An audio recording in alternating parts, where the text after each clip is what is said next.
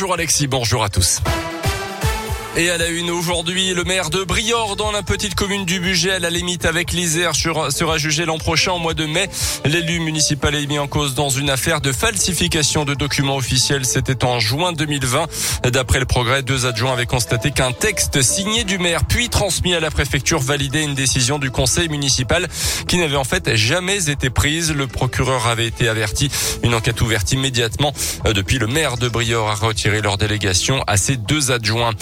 À vue prolongée pour l'adolescent de 14 ans qui s'est introduit lundi au lycée Carnot de Rouen dans la Loire. Le jeune collégien est entré dans une salle de classe avec une cagoule et un extincteur.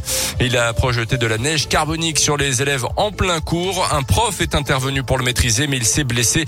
Deux jours d'ITT pour lui. Quant à l'adolescent rapidement interpellé, les risques jusqu'à 5 ans de prison.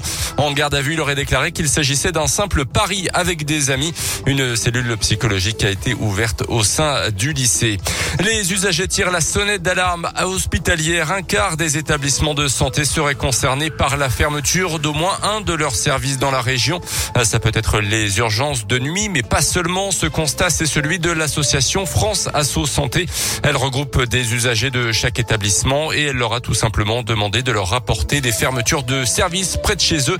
À en croire Adrien Delorme qui a coordonné cette enquête, la situation est préoccupante, mais surtout d'une ampleur inédite. Ça ne concerne pas nécessairement les établissements frontaliers pour lesquels on sait qu'il y a des difficultés euh, dans notre région. Ça ne concerne pas que les établissements situés dans ce qu'on appelle les déserts médicaux, qu'on considère comme peut-être moins attractifs pour les professions médicales. Ça concerne l'ensemble des établissements de soins, qu'ils soient privés, publics, privés d'intérêt collectif, quelle que soit leur situation urbaine, périurbaine, rurale, et quelle que soit leur taille, l'ampleur de, ce phénomène, son, étendue nous interpelle. C'est ce qui nous a fait demander euh, un rendez-vous au directeur général de l'ARS pour ben, prendre connaissance un petit peu des solutions qui sont envisagées par euh, ce ministère régional de la santé. L'association France Asso Santé rappelle que cela fait des années que les services peinent à recruter des professionnels médicaux et paramédicaux.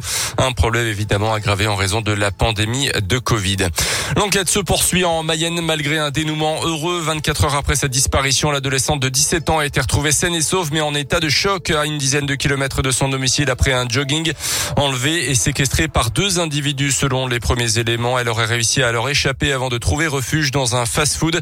Elle a été entendue brièvement par les enquêteurs et se trouve en ce moment avec sa famille. Les gendarmes tentent maintenant de retrouver ses ravisseurs.